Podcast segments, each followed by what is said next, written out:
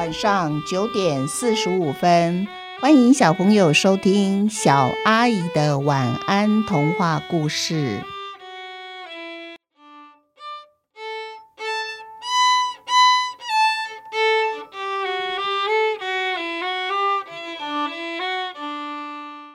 西汉传奇第八集《寻人》。现在的西汉呐、啊，哇，比大个儿还更高更壮了。而且加上他有不平凡的工作经验，西汉回到蚁窝的第一个晚上啊，他就成为蚁窝里面唯一的主角了。至于大个儿呢，他其实不在意西汉变得比他更高又更壮，他真心的希望啊，嗯，如果西汉回到电脑以后啊，能够拿到电脑给他吃的食物配方，哇！这么一来，我们蚁窝里面每一只蚂蚁都变得和现在的西汉一样强壮，该有多好啊！于是啊，大个儿就把西汉叫到旁边来交代他说：“三天以后，如果如果你还能够回得去电脑，你一定要想办法拿到你在电脑里面吃的食物配方，知道吗？”大个儿一再交代，就怕西汉忘了这件事。那西汉呢？他就跟着大家说起扫毒的工作，如数家珍，精彩又详细，大伙儿听得津津有味。西汉从来没有想到，有朝一日自己呢会成为蚁窝里面的所有蚂蚁的焦点。真没想到，现在人类选择住在电脑里。哇，电脑里面住了一个人，这个话题呢，最引起大家的兴趣了。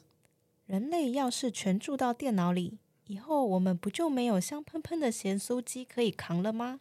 哇，许多工蚁关心的就是吃的问题了。一想到人类都住到电脑里面，哎，那他以后不就要失业了吗？目前为止，电脑里没有住很多人啦，呃，只住了一个小孩。离开前呢、啊，我和小浩聊天，可是小浩说的事情呢，让我真的很担心。因为啊，嗯，三天后恐怕我们再回去电脑的时候，就会有一只超级大病毒把电脑给搞瘫痪。小浩呢，他也会就这样消失，没有办法重新再当人了。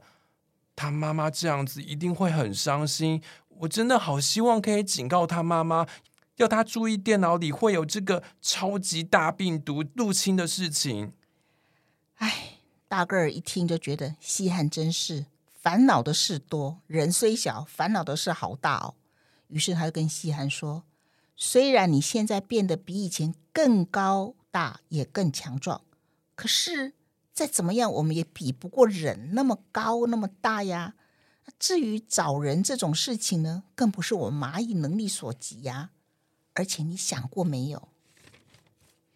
以你的身材呀，你。”恐怕真的无法再回到电脑里面当数位蚂蚁诶，就算你找到小浩的妈妈，你警告他电脑有病毒，可是你如果不能进去电脑扫毒，你要怎么帮助他呢？哇，大个儿一直说呢，西汉想，对吼，他怎么没想到这么多事呢？他只知道不能轻易的放弃，就算目前看起来毫无胜算。结局没有出现之前，绝不打退堂鼓。隔天，大个儿闻到食物的味道了，就像往常一样，所有工蚁以最快的速度集合完毕。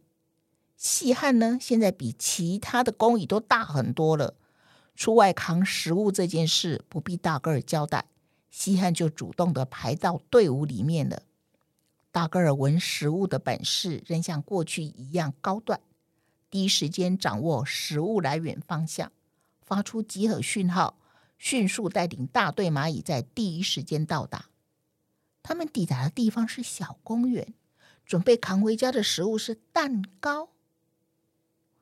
大个儿对大家说：“蛋糕是最难扛的食物之一了，大家小心，千万不能让奶油粘连住我们的身体，不然回到蚁窝。”你可能会被误以为是奶油蛋糕送进食物柜储藏起来，到时候麻烦可大了。大个儿一路上殷殷的叮咛的每一只蚂蚁，就怕哪一只蚂蚁一时疏忽，造成无法弥补的遗憾。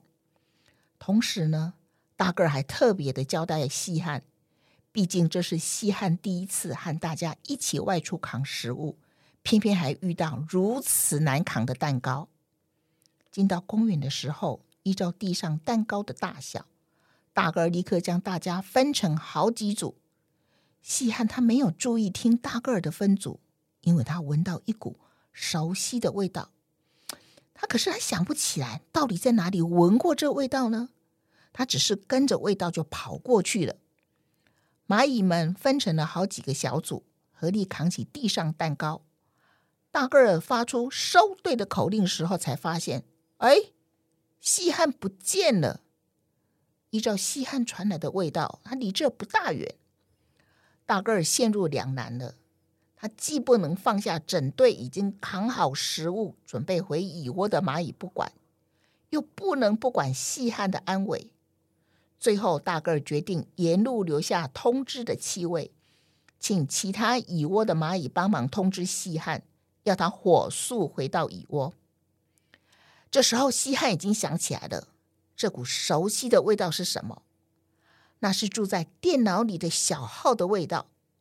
可是。那也奇怪了，小号明明还住在电脑里，他怎么可能出现在这里呢？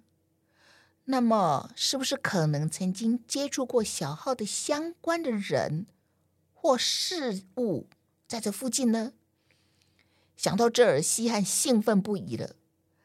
他心里期许着，希望是小浩的妈妈在这儿。但是西汉马上为自己不告而别的脱队行为担心不已。外出扛食物，最不该做的一件事就是没有和大家同进同出。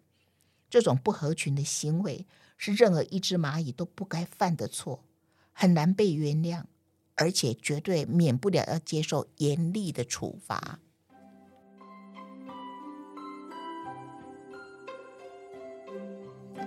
今天的故事就到这边结束了。